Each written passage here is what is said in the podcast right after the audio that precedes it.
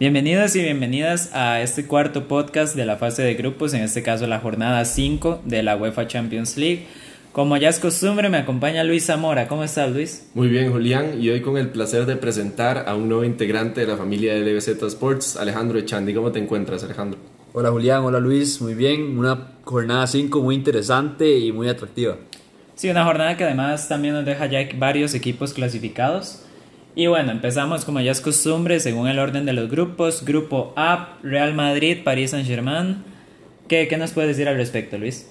Un empate bastante engañoso para lo que fue el desarrollo del encuentro. Me parece que el Madrid llevó la batuta del partido en la mayoría. Y sin embargo se encuentra el Paris Saint Germain al final del encuentro, un empate que la verdad le sabe a victoria eh, por todo el desarrollo que venía teniendo el encuentro. Es importante resaltar que ese fue el primer partido de Keylor Navas de vuelta a Santiago Bernabéu, un partido muy emotivo para él, donde se mostró de forma muy segura y tuvo un total de 12, 11 tajadas y fue una de las figuras del compromiso. Mantuvo al Paris Saint Germain en el partido, mientras siempre fue dominado por el Real Madrid. Sí, a mí me parece muy positivo que el Real Madrid está empezando a recuperar ese lado izquierdo que tanto éxito le dio con Marcelo, Cross, Sergio Ramos, Hazard y sin duda también me parece muy, muy bien que ya están recuperando a Isco. Bueno, Julián, yo creo que el juego del Real Madrid en este momento se centra en Karim Benzema. Esa es la nueva figura del Madrid y ahora que se fue Cristiano se puede ver el olfato goleador que tiene y las cualidades de 10 que tiene. Para estar en la sombra de uno de los mejores del mundo y se convirtió en ese 9 muy efectivo. Sí, también podemos resaltar el buen nivel que demostró Fede Valverde y que lleva a lo largo de toda la campaña, porque me parece que ha sido el jugador junto a Benzema y a Kroos de los más importantes eh, en que el Madrid se vuelva a encontrar con su modo de juego. Bueno, el Madrid sabe de la, de la joyita que tiene en Fede Valverde y ya le puso una cláusula de 450 millones de euros para que ningún jugador se lo quiera llevar, para ningún equipo se lo quiera llevar. Pero bueno, también hablemos un poco del París porque me parece que el cambio de la ida a, esta, este partido en el Bernabéu creo que es prácticamente ver a, a dos equipos diferentes. Sí, eh, el Madrid, si bien es cierto, no atravesaba su mejor momento futbolístico, tampoco llegó a arreglar el partido del Paris Saint-Germain allá en Francia, pero ahora podemos notar a un Real más propositivo y a un París que, si bien es cierto, se encuentra con una realidad un poco más clara de lo que puede llegar a darse contra un equipo élite en los octavos de final de la UEFA Champions League. Eh, podemos en este momento pasar a analizar el segundo partido, que es el del Galatasaray contra el Brujas un partido muy poco vistoso, un empate que le sabe muy poco a los dos equipos y que sigue dejando al Galatasaray, creo, como uno de los peores equipos de toda la fase de grupos. Y el equipo más viejo, es el equipo que tiene los jugadores, el promedio de edad más alto en la Champions League, y eso se vio demostrado. En realidad yo siento que, bueno, ya esto prácticamente dejaría también al Brujas a la Europa League, pero en realidad sí, como ya dijiste, es un partido con muy pocas cosas, muy poco que decir. El Galatasaray trató de cambiar un poco la alineación, pero sin mejores resultados. Lo más emocionante diría yo que fueron esas dos expulsiones al final del partido. Sí, la verdad es que no se puede hablar mucho del partido, no porque no podamos recolectar información, sino por el hecho de que no pasó nada interesante en general. Dos goles para cada equipo y la verdad es que nos deja un grupo creo que ya bastante sentenciado. Sí, un partido, un partido muy parejo, muy cerrado, mucho de pelotazo y, muy físico. En, los últimos minutos se dan las dos expulsiones que son uno porque el, el, jugador se quita la camisa cuando mete el gol y le sacan la segunda amarilla y el segundo jugador patea el banderín, tiro esquina y también le sacan segunda amarilla y se va expulsado.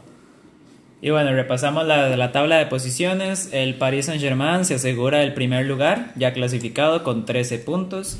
El Real Madrid ya clasificado con 8 puntos. El Brujas con 3 puntos y el Galatasaray con 2 puntos a falta de la última jornada.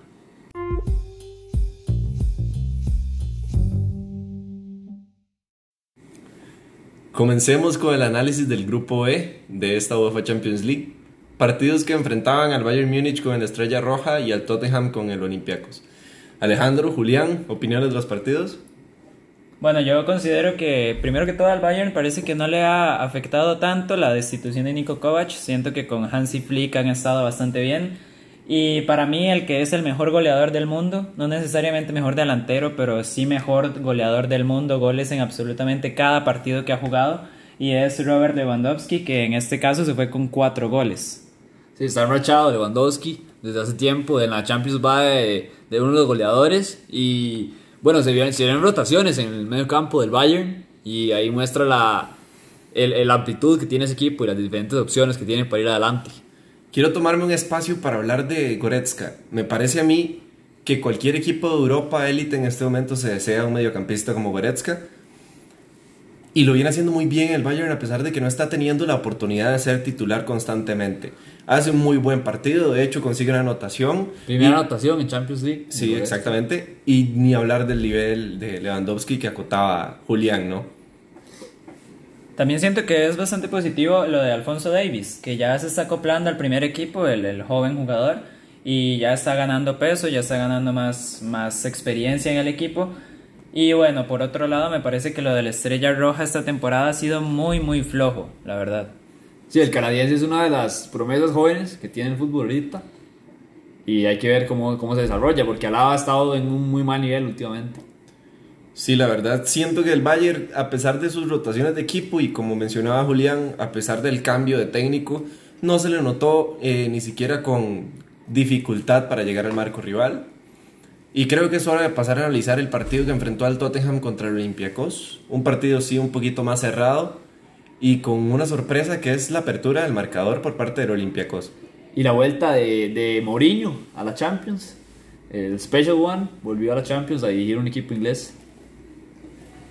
Sí, me parece que en el inicio del partido al Tottenham le costó, le costó como adaptarse, le- lo presionaba mucho el Olympiacos y siento que le costó mucho adaptarse. Como ya dices, empezó perdiendo 2-0 el equipo de Mou, pero es que si algo tiene Mourinho es experiencia y siento que con los cambios acertó, acertó totalmente. Y parece que, que Mou lo que está buscando es, es retomar esas estrellas que ha tenido el, el Tottenham. Se, se ve un Dele Ali nuevo, jugando suelto y buscando el gol siempre.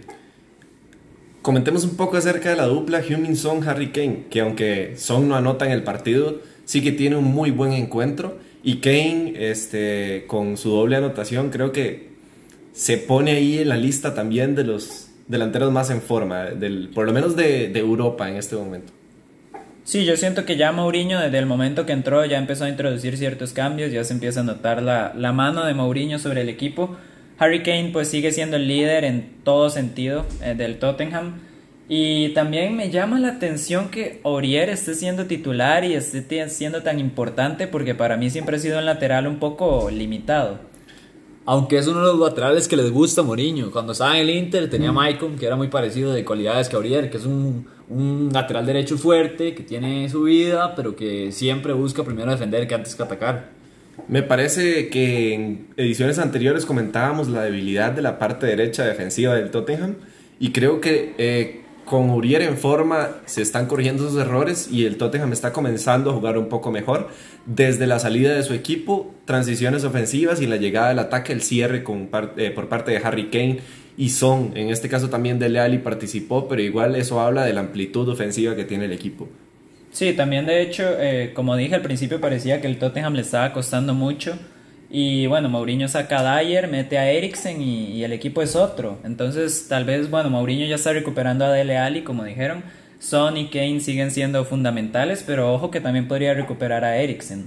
Y Luca, Mo- Luka Moura parece que es intocable ahí en ese esquema de Mourinho. Esa, esa velocidad que tiene le sirve mucho para el contragolpe, para salir en velocidad. Y bueno, ¿qué les parece si ya pasamos a, a repasar la tabla de posiciones? El Bayern Múnich quedó de puntero con 15 puntos. Tottenham Hotspur quedó en la, el segundo lugar con 10 puntos. Y el Estrella Roja ya está. Y el Olympiacos están eliminados. Y, y el Estrella Roja está peleando por ese cupo a UEFA Europa League.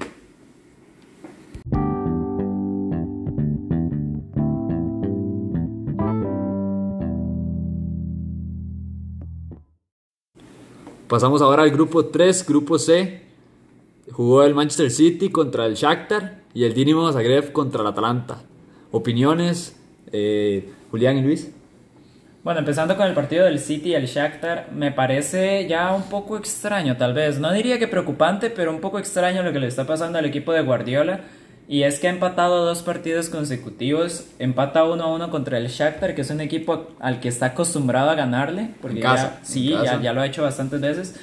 Pero parece que se quedan sin ideas o sin, sin ritmo ofensivo y pues se llevan un 1 a 1 un poco desilusionante, pero aún así suficiente para clasificar a octavos. Sí, tiene muchas críticas el City de la pasividad que muestra.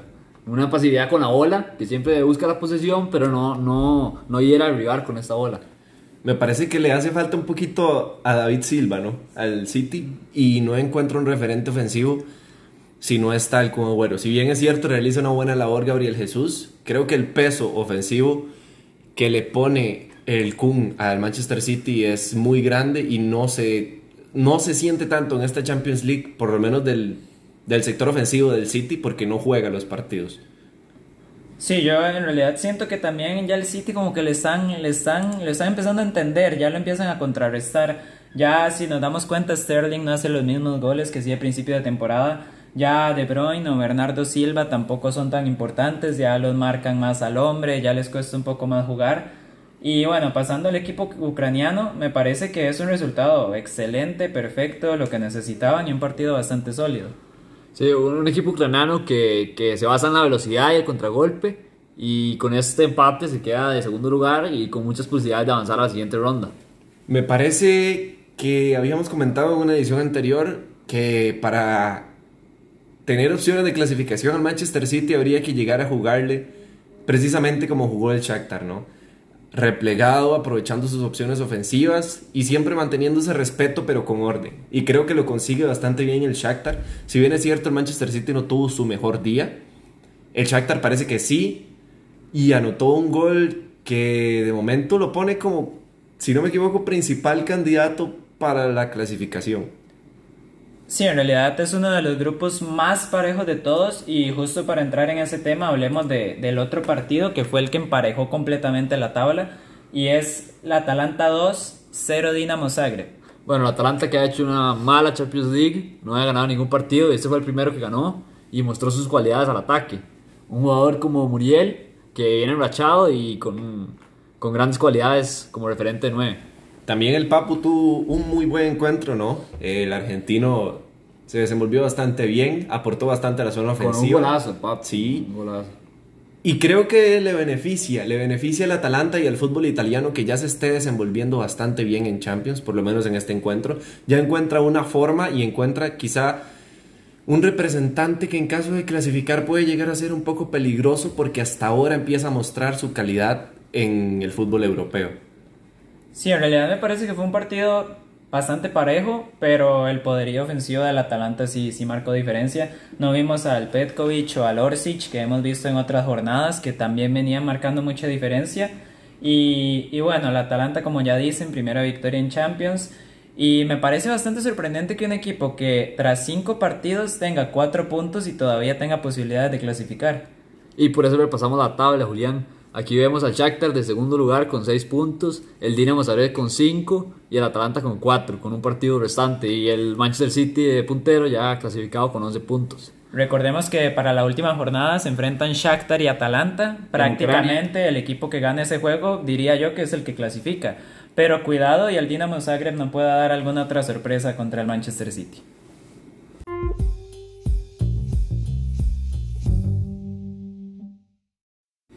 Bueno, vamos ya con el grupo D, que nos dejó varias cosas. La verdad nos dejó a una Juventus en primer lugar eh, contra el Atlético de Madrid y también al Leverkusen Lokomotiv Moscú, que yo diría que empecemos con ese partido. Eh, visita al equipo alemán al Lokomotiv, quizá con un perfil bastante bajo. No había tenido, como habíamos mencionado anteriormente, su mejor Champions. Y contra el Atlético en la jornada anterior demostró que sí puede llegar a ser candidato. Lo confirma en este encuentro contra el Lokomotiv y se pone en una posición bastante peligrosa para los del Cholo, ¿no? Yo creo que el equipo ruso se cayó en este partido. En los anteriores tuvo un buen desempeño porque está, jugaba con un bloque ordenado defensivamente y le regalaba la bola al, a la Juventus o al Atlético cuando jugaban. Y en este caso tenía que proponer y no, no tuvo unos resultados positivos. Sí, me parece que ese es el punto clave para hablar de este Lokomotiv. A lo largo de los podcasts hemos venido diciendo que es un equipo que sabe defender excelente, muy muy bien, complicaba muchísimo a sus rivales. Pero es que di, pareciera que es como lo único que hacen, porque cuando ya les toca proponer se quedan muy cortos y el Leverkusen que ya va levantando más nivel ya pues empieza a, notarse una mejoría en el aspecto defensivo. Eh, ya empieza a aparecer Ta, Bender. Y bueno, ¿qué tal si, si ya pasamos al siguiente partido? El partido, un partido que definía muchas cosas. Juventus 1, Atlético de Madrid 0. En Juventus Stadium, en Turín. Un partido que, que eh, tiene, los dos equipos tienen características muy parecidas. Son equipos que se, que se preocupan por estar muy bien acomodados atrás y que contragolpean. Pero la Juventus ha intentado este año jugar más con la bola.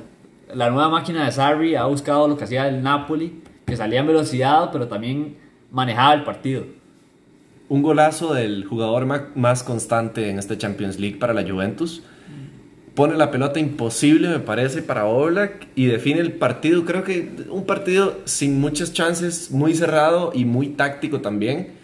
Y saca ventaja a la Juventus, se coloca como líder y complica mucho al Atlético de Madrid en esa clasificación. Sí, yo en realidad, bueno, viendo, viendo el gol de Dybala desde, diferentes ángulos es, es muy sorprendente. O sea, pareciera que, que, no hay ninguna posibilidad de hacer un gol desde ahí, pero bueno, el argentino lo hace.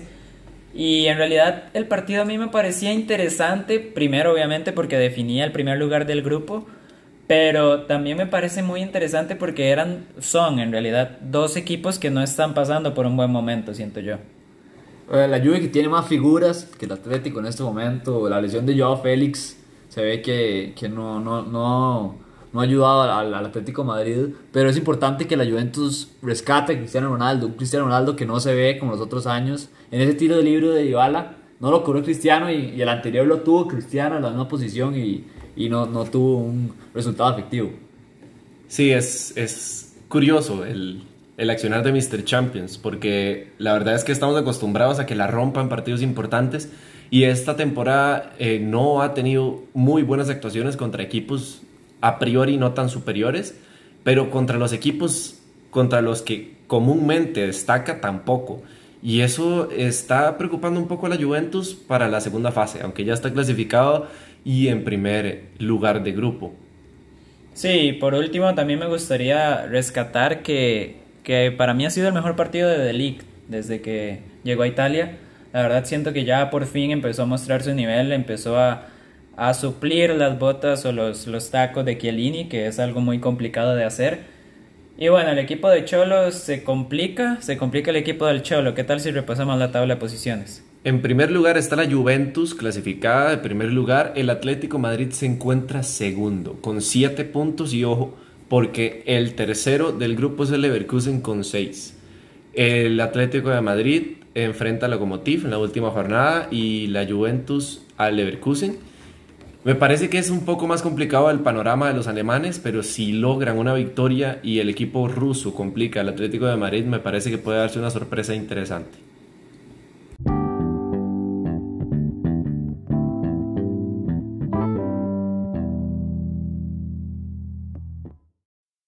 Pasemos a analizar el grupo E, mi grupo favorito, por, por cuestiones de color. El grupo que enfrenta Liverpool, el Napoli, el Salzburg y el Genk. Empecemos con el partido de, que se llevó a cabo en Bélgica. ¿Qué les parece, Julián, Alejandro? Sí, a mí me parece perfecto. Antes de que Luis empiece a hablar cinco minutos seguidos del Liverpool. Correcto. Eh, bueno, me parece que el, bueno, visto que el Zagreb ha bajado un poco estas últimas jornadas, me parece que el Salzburg es el equipo revelación de esta UEFA Champions League. Ganó 4-1, bastante sencillo. Lo de Haaland es impresionante. Jugó unos 20 minutos, un gol y una asistencia, le bastó. Y bueno, en realidad me parece que es muy llamativo lo del Salzburg, genera mucho talento. Y cuidado que si el Salzburg le gana al Liverpool la última jornada, los deja fuera, ¿verdad? Y recordemos que en el último partido que jugaron en, Anfield, el, fue un partido donde el Liverpool los tenía 3 a 0 y, y el Salzburg, respondió y empataron 3 a 3. Se complicó mucho y eso puede volver a pasar. Luis. Sí, la verdad es que me parece bastante curioso y destacable el, el desempeño que están teniendo los delanteros del, del Salzburg. Tanto Haaland como Juan y Minamino me parece que están forjando un camino para las futuras generaciones del Salzburg que lleguen a Champions League, ¿no? Eh, lo que está haciendo este equipo, creo que nunca lo habían conseguido con tal, eh, no sé, supremacía sobre el resto de presentaciones. Y me parece bastante destacable, tanto así que en la última jornada pueden dejar fuera el campeón de, de la Champions. Sí, a mí, a mí me gustan mucho los proyectos de estos equipos de Red Bull, tanto el Salzburg como el Leipzig. Me gusta mucho, como ya hablaste, Juan, Minamino, eh, Haaland. Me parece que Muepu es el jugador del partido, dio tres asistencias, si no me equivoco. O, sí, y también Daka. Me parece que en realidad son jugadores poco conocidos, es normal. Son muy jóvenes, vienen de países no tan trascendentes en el fútbol. Pero sí siento que lo del Salzburg es sumamente positivo sin importar clasifique octavos de final o no. Es un equipo muy ofensivo también, ¿no? Es un equipo donde, donde va a haber muchos goles cuando juegue. Y el segundo, repasemos el segundo partido, el del Liverpool-Napoli en Anfield. Un partido que terminó empatado a uno. Luis. Empieza perdiendo el Liverpool con un contragolpe bastante interesante que queda como anotador Dries Mertens.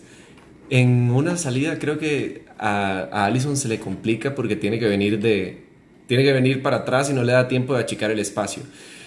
Tiene que venir de atrás el Liverpool y logra empatar con un cabezazo bastante bueno de Jan Lobren en el segundo tiempo y no le da para más al equipo red. ¿Qué te pareció que volver a ver a Lobren de titular? Me parece que está pasando por una buena forma física. Creo que el Liverpool, si bien es cierto, no ha extrañado la temporada a Joel Matip. Eh, creo que tampoco llega a alcanzar el tope de nivel que tenía el, el jugador africano la temporada anterior.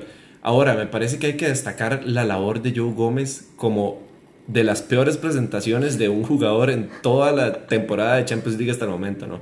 Klopp se da cuenta, incluso lo saca para meter un jugador ofensivo porque creo que estaba teniendo situaciones puntuales que estaban comprometiendo el desarrollo del partido para el Liverpool y estaba complicando sus actuaciones tanto ofensivas como defensivas un Liverpool que tuvo sus rotaciones y yo creo que esto va a ser una, una constante porque ya lo ha demostrado Klopp que su prioridad es la Premier League. ¿Qué crees de esto, Luis? Me parece que sí, me parece que el Liverpool eh, tiene como principal objetivo la Premier y me parece que lo está demostrando en la liga local. Pero tampoco me parece que descuide la Champions. Me parece que sí se le complican más los partidos porque quizá y saben eh, la responsabilidad que tienen los equipos que vienen a visitar Inglaterra y cuando el Liverpool sale. Me parece que la responsabilidad de destacar y de jugarle bien a un equipo como el Liverpool los hace jugar mejor y eso le complica los partidos al Liverpool. Julián, ¿qué opinas? Bueno, primero con el tema de extrañar a Joel Matip, me parece que sí se ha visto un poco más floja la defensa del Liverpool con respecto a la temporada pasada. Y y bueno, también algo que me parece les va a doler mucho en lo que, bueno, en lo que dure la lesión es el caso de Fabiño. Para mí estaba siendo una de las mejores contenciones de la temporada en todo el mundo y, y perder a Fabiño en este momento, bueno, por dichas en este momento y no en unos cuartos de final, por ejemplo, pero sí siento que se va a resentir bastante el equipo de club. Sí, que jugadorazo, un contención que lo tiene todo y muestra esa garra que tal vez los le faltaba al medio campo del Liverpool. Una adquisición que, que, empieza a valer lo que, lo que costó y demostrar que Fabiño es de los mejores del mundo. Y bueno, ¿qué tal si pasamos ya a repasar la, la tabla de posiciones? Un Liverpool que queda como puntero con 10 puntos, un Napoli de segundo con 9 puntos, Salzburg de tercero con 7 y el Genk ya eh, fuera de la Champions con un punto. Eh, por último, rescatar, bueno, Liverpool 10, Salzburg, Salzburg 7. El último partido se enfrentan estos dos equipos. Cuidado que si gana el Salzburg puede pasarle al Liverpool y dando por hecho que el Napoli supere al Genk, podríamos estar hablando de, de, que el campeón actual quedaría fuera de fase de grupos. Esperemos que no sea así y esperemos que el Liverpool llegue a sacar su tarea. Es curioso, es curioso ver al Genk que tiene una diferencia de gol de menos 11 y eso demuestra las tres ofensivas con las que le tocó el grupo. Unas ofensivas que son un poderío enorme.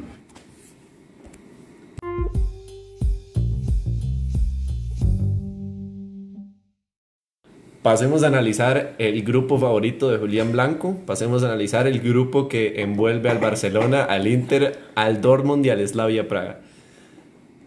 Y bueno, vamos a empezar con el partido del Inter y el Slavia Praga en, en territorio checo. Como ya veníamos hablando, las sorpresas de la Champions, Zagreb, Salzburg y Slavia Praga. Pero me parece que ya ahora sí, diferente a lo que vimos en la jornada 1 en Italia, me parece que ya ahora sí el, el Inter superó al, al, equipo checo. Un Inter que tuvo a sus dos delanteros y figuras al filo, eficientes y de, los mejores, de la mejor dupla de nueve que hay ahorita en Europa. Eh, lo de Lautaro lo hemos venido recalcando toda la temporada. Mantuvo al Inter cuando no estuvo jugando tan bien, lo mantuvo ahí con posibilidades de clasificación. Y ahora llega Lukaku Tenía muy buen nivel, sí es cierto, en la liga local, pero en Champions League no lo venía demostrando tanto. Y creo que en este partido sale a relucir y se nota, porque fue un muy buen partido en general. Y creo que las individualidades del Inter y también el desarrollo del juego quizá y pusieron como ganador al Inter. Sí, en realidad a mí me parece que como siempre el Slavia dio un partido bastante bueno, bastante acorde a, a lo que nos puede dar, porque sabemos que por calidad está un pasito debajo de los demás equipos. Pero bueno, hablando de Lautaro, hablando de Lukaku, a mí me parece que la tercer figura de este Inter de Conte es Marcelo Brozovic. Me parece que el juego que está teniendo es impresionante. Y bueno, un Inter que está siendo bastante constante, la verdad. Está teniendo buenos resultados en Liga, buenos resultados en Champions de momento. Pero todo va a depender de lo que pueda hacer en esa última jornada. Y es que, bueno, hablemos del, del, otro partido. Barcelona superó, al menos en el marcador, no tanto en el juego, pero sí superó 3-1 al Borussia Dortmund. Un Dortmund que tuvo ocasiones, que tuvo ocasiones para hacerle daño al Barça, pero que no, no pudo concretar. Eh, Sancho estuvo entre las figuras y en los últimos minutos y falló unos goles cantados contra Ter Stegen, que tuvo un partido excelente. Como siempre Sí, como siempre, unas tapadas claves y siempre salvando al Barça. Y resaltar lo de eh, Osman Dembélé, que se volvió a lesionar. Una constante ya, el francés nunca juega con el Barça y debe haber sido las, las compras más malas que ha podido hacer, que ha hecho el equipo español. Sí, ya, ya lo de Dembélé, la verdad es que sin palabras ya es muy reiterativo esto de las lesiones. Siento que tal vez no fue mala idea apostar por él, pero sin duda el resultado ha sido bastante, bastante flojo. Y bueno, un Barcelona que supo aprovechar las cosas, un Messi que estuvo encendido, estuvo muy encendido. Y en este caso que, bueno, cada vez se ve menos, pero siento que fue un gran partido de, de Luisito Suárez. Sí, Suárez cumple bastante bien, pero me parece que cada vez que destaca Suárez tiene un Messi atrás que lo acompaña. Cada vez que Suárez logra ser incisivo, cada vez que Suárez logra ser ese delantero que nos tenía acostumbrados en la liga inglesa, es porque tiene a Messi atrás que le asiste, que le apoya, que le acompaña y también destacar la labor luego de la lesión de Dembélé con el ingreso de Griezmann, ¿no? Anota su primer gol en UEFA Champions League con el Barcelona y aporta muchísimo al factor mental que le aplicó esto al partido, ¿no? Porque ya habiéndose superado el Borussia Dortmund, creo que le costó más volverse a meter en el encuentro y como mencionaba Alejandro, me parece que dejó ir varias ocasiones puntuales que le, que le costaron quizá y la clasificación. Sí, en realidad siento que, y ya lo hemos venido diciendo en los podcasts, ha sido el problema del Borussia Dortmund en las últimas temporadas, o el mayor problema de todos, y es el nivel defensivo, porque en realidad el partido de Mats Hummels para mí, que debería ser el líder por experiencia y demás, es bastante, bastante flojo. La, se ve lento, sí, se ve lento, se ve lento. Messi por atrás todo el partido. Sí, perdió varios balones en salida. La verdad es que bastante, bastante floja la defensa del Borussia Dortmund y el equipo alemán, como ya dijimos, mejoró hasta la entrada de Jadon Sancho también. Y yo quiero ver un equipo, a un, a un país quiero ver, y a un país quiero ver es Uruguay Uruguay con Fede Valverde, con Bentancur, con Suárez. Cuidado, Uruguay se, le gana esa Copa América. Sí, está peligrando para llevársela, pero recordemos también que Brasil y Argentina están produciendo joyitas también y con este nivel de Messi en su vuelta a la selección puede estar interesante esa Copa América, que luego la traeremos al podcast. ¿Qué les parece si pasamos a analizar el cómo quedan los resultados y el grupo F? Bueno, tenemos ya clasificado como primer lugar al Barcelona con 11 puntos. Un empate entre el Inter y el Borussia Dortmund a 7 puntos. De momento, el Inter clasificaría ya que ganó el enfrentamiento directo a los alemanes. Y de último lugar, ya sin posibilidades de, ni de Europa League, tenemos al Slavia Praga. Cuidado, el Dortmund juega contra el Slavia, así que podríamos tal vez dar esos tres puntos. Y el Inter se va a jugar la clasificación contra el Barcelona en la última jornada. En Italia, para que lo tengan presente. Ahí puede ser uno del puede ser uno de los partidos más atractivos de todas las jornadas que hemos tenido hasta el momento.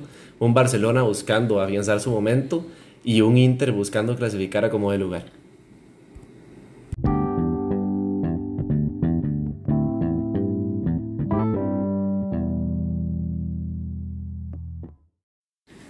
Seguimos con el grupo G, que fue el Leipzig contra el Benfica y el Zenit contra el Lyon.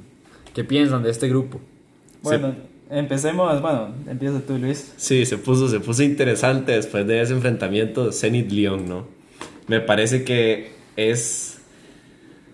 Había un cometido para los rusos y era ganar el partido a como diera lugar. Lo lograron y ahora pusieron el grupo impresionantemente parejo. Yo quiero saber una cosa primero que todo. Yo siempre he venido diciendo clasifica el Leipzig y el Zenit. Luis siempre ha venido diciendo clasifica el Leipzig y el Lyon. ¿Tú qué dices, Ale? Yo digo que clasifica el Lyon y el Leipzig. Ok, bueno. Así, en ese orden. No me parece, no me parece. Y bueno, hablando ya del Zenit, me parece que los dos equipos rusos, tanto Zenit como Lokomotiv, son equipos que se defienden muy, muy bien. Pero la diferencia es que siento que el Zenit sí sabe qué hacer con balón.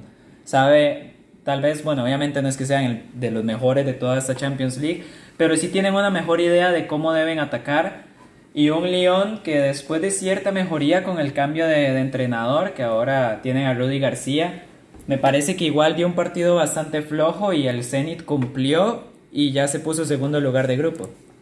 Creo que siente mucho el Lyon la baja de Pay, ¿no? Eh, eh, por lesión, sí. Eh, me parece que no encuentra una claridad ofensiva que le permita disputarle el encuentro en la parte de la delantera, ¿no? Eh, no tiene muchas ideas, Cornet no está muy fino, Tussart se dedica un poco más a defender en este partido y Traoré me parece que no es tan incisivo como siempre.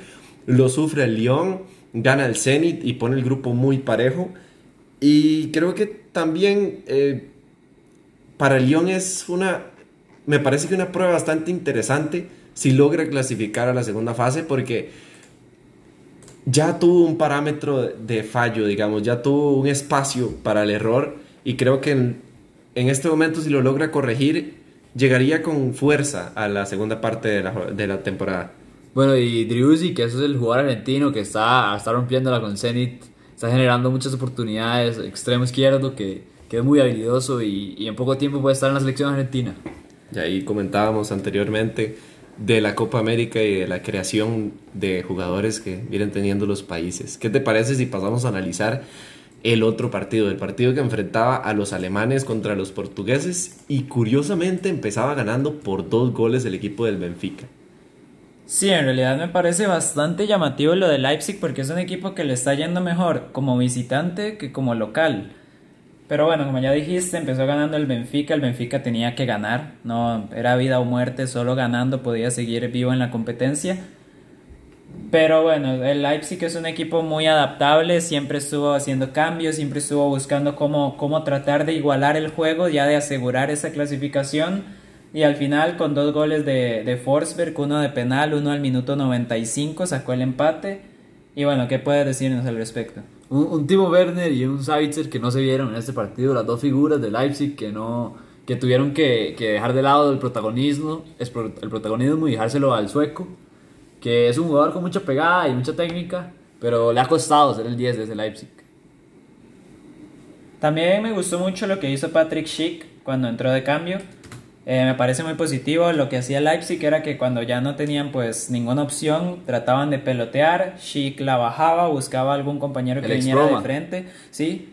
Y, y, si no, pues lograba sacar muchas faltas, que de hecho por las faltas o al balón parado fue que llegó el empate de Leipzig.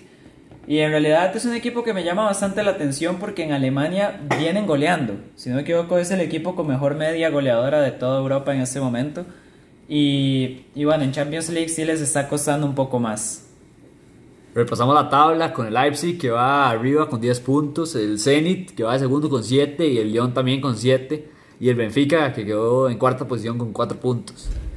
En la última jornada juegan el Lyon y el Leipzig, un partido clave, fundamental. Si ¿En gana Francia? en Francia, sí. Si gana el Lyon quedaría incluso puede que de primer lugar porque ganaría el enfrentamiento directo. Y bueno, el Zenit que la debería tener un poco más sencilla, pero visto cómo está el grupo, la verdad es que todavía está muy abierto a, a cualquier posible, posible clasificación.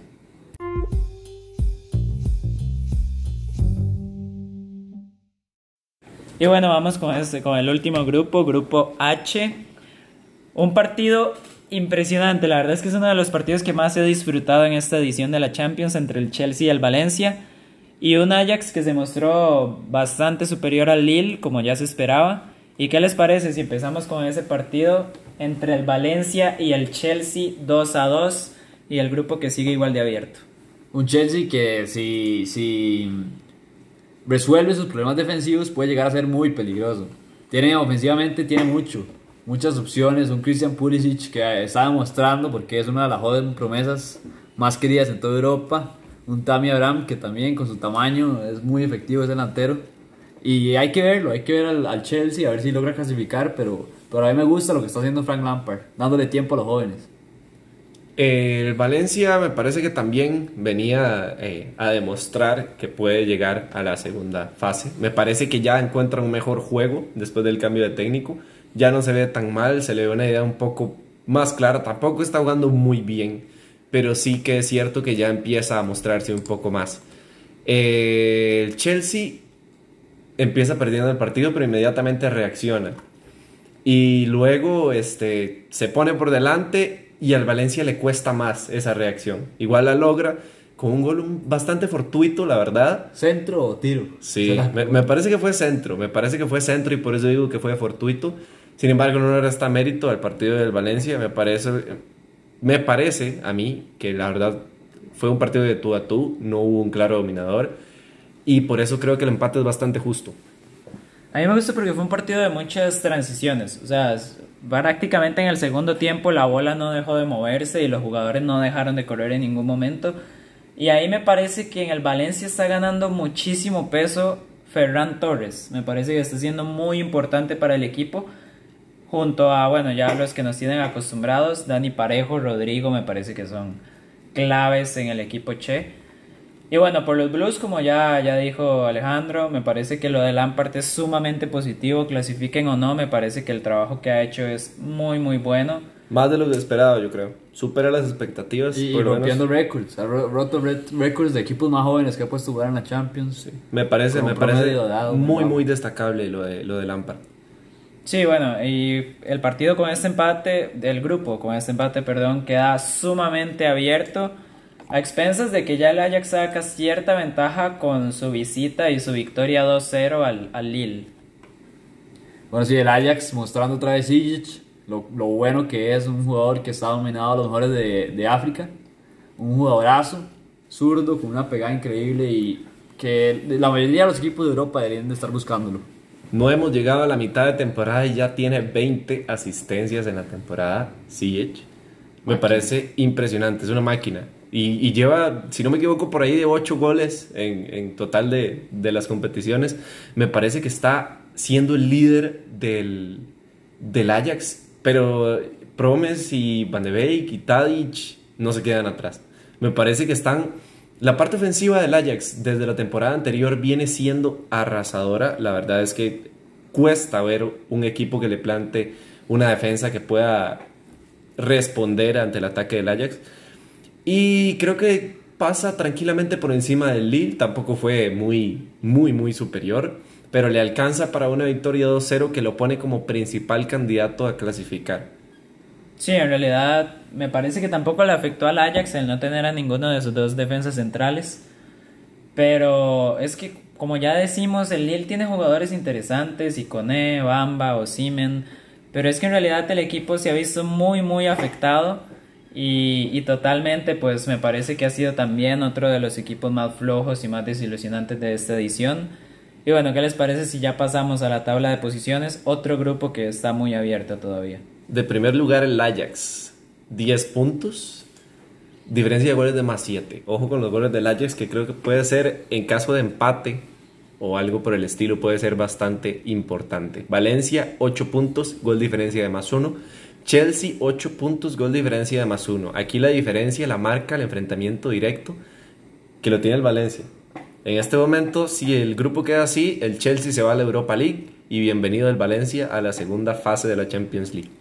La última jornada juega el Ajax y el Valencia en un partido que o deja fuera al Valencia o lo pone de primer lugar, dependiendo también de lo que haga el Chelsea, pero se espera que pueda ganarle al Lille. En caso de ganar el Valencia y ganar el Chelsea, el Ajax es el que se nos despide de la edición de UEFA Champions League del otro año y se nos va a jugar Europa League. Me parece que el Ajax, a mi parecer, a mi percepción, va a clasificar junto con el Chelsea. Un Chelsea que le cuesta en casa, le cuesta más en casa que en visita, pero, pero yo creo que sí saca la tarea. Julián. Yo siento que el, yo siento que el Ajax le va a ganar al Valencia y, y va a clasificar el Chelsea junto al Ajax. Pero bueno, para ya cerrar con este podcast,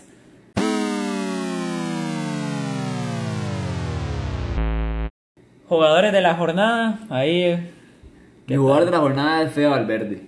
Un jugador que me tiene enamorado la forma de jugar y es el que ha cambiado, la, ha revolucionado el Real Madrid. Un Luka Modric que nunca debió recibir un balón de oro. Eso fue un insulto para Cristiano y Messi, los dos mejores de la historia. Y Y, un Feo Valverde que ya llegó a sentarlo. Modric no va a volver a jugar esta temporada y no debería volver a jugar en el Real Madrid. Fuertes declaraciones. Julián, Fuertes mejor jugador. Mejor jugador de la jornada para mí, el Lautaro Martínez. Me parece que el partido que hizo fue espectacular. Siento que entre él y, y Lukaku básicamente le, le dieron los tres puntos fundamentales también al Inter. Muy destacable lo de Valverde, lo de Benzema, lo de Keylor también y lo de Lewandowski. ¿Tú qué me dices, Luis? Me voy por Messi. Siento que el Barça no fue tan contundente y Messi no tuvo el partido soñado para Messi, para el nivel que nos tienen acostumbrados. Pero para lo que significa para el Barcelona, me parece que Messi es el jugador de la jornada.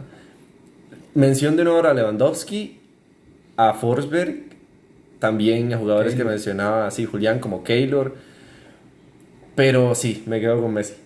¿Y el Fantasy cómo va, Luis? El Fantasy ahí va, ahí va, repuntando. ¿De qué, repuntando. ¿De qué lugar vas en la liga? Como de 10 por ahí. Por ahí sí, sí. Bien, bien. Me, Pues, me superan los dos, pero no por mucho. no, no por mucho. ¿eh? Solo, solo unos 80 puntos de No, diferencia no más o tanto, menos. no tanto. Por ahí, por los ahí dobles, vamos. dobles. Por ahí vamos, por ahí vamos. Son los comodines. Bueno, muchas gracias por escuchar este podcast. Esperemos les guste. Y bueno, vamos a estar la siguiente jornada, como ya les decimos. También vamos a estar haciendo una previa sobre la final nacional acá en Costa Rica. Y bueno, muchas gracias por escuchar. Hasta y luego. esos comentarios. Un gusto, sí. Eh, ojalá lo escuchen y, y nos puedan retroalimentar en este podcast que la verdad es que se viene fuerte para la segunda fase. Un placer estar con ustedes, Julián, Alejandro, y nos despedimos.